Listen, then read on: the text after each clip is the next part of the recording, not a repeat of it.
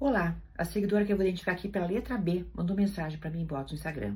E ela diz: Tenho 33 anos de casada, a vida toda meu marido me trai, me maltrata, mas eu quis ficar tentando fazer meu casamento. Tinha muito medo que ele me deixasse. Eu tenho duas filhas casadas e há três anos descobri uma traição. Ele estava tendo um caso com a esposa de um primo dele. Brigamos, resolvi perdoar novamente, no entanto, ele não havia acabado com ela e começou a me maltratar novamente, eu sempre tentando amenizar.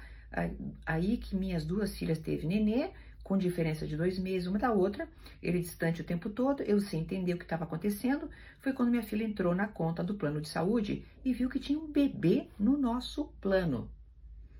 Foi quando ela perguntou quem era e aí confessou que a bebê era a filha dele. Resultado, ele nunca deixou a esposa do primo, pior, ele engravidou ela e tá bancando ela. Pior, tava me pedindo para ajudar nas contas de casa, eu besta, ajudando ele sustentar a amante. Quando descobri, pus ele para fora de casa. Bem, querida, já foi tarde, né?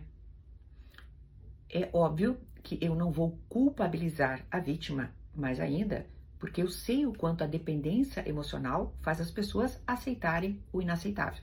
Então, de forma alguma, querida, esse vídeo será para culpar você. Contudo, nós precisamos compreender que o perdão, ou o deixar passar, ou uh, o continuar, tem que ter um limite. Meu amor, é uma vida inteira de uma relação abusiva. São 33 anos em que você é tratada mal, em que você é traída, quando você tem medo de deixar o casamento. Você tem medo do quê? Me explique. Medo de ficar tranquila? Medo de dormir bem? Medo de não ter que transar com um homem nojento? É isso, querida? Você tem medo do quê?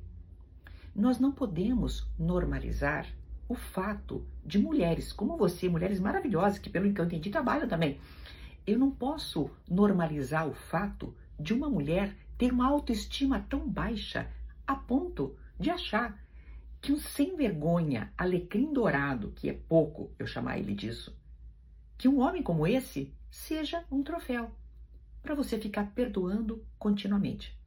Vivendo uma vida de insegurança, vivendo uma vida provavelmente de abusos psicológicos, vivendo uma vida muitas vezes de abusos físicos, para quê? Para preservar o quê? Que tipo de instituição falida é um casamento em que um cretino, além de trair você a vida inteira, ainda ultrapassa os limites familiares e engravida a mulher do primo. E claro, esconde tudo isso de você. Meu amor, a melhor linha que você escreveu para mim foi essa final. Quando eu descobri, pus ele para fora de casa. Esse vídeo então é para dar força para você não aceitá-lo de volta. Ele vai vir com um discursinho que ele está arrependido, que ele melhorou, que agora ele é uma pessoa melhor, que isso, que aquilo. E esse discurso não vai colar em você. Entenda uma coisa: a tua companhia é a melhor de todas. Livre-se deste embuste para sempre. Ele vai envelhecer, ele vai ficar doente e ele vai exigir de você, né, com toda uma culpa colocada ali, que você cuide dele. Querida, não volte para ele. Pois para fora, mantenha isso, querida. Pela dignidade que você precisa ter também com relação às suas filhas e aos netinhos que nasceram. Até uma próxima!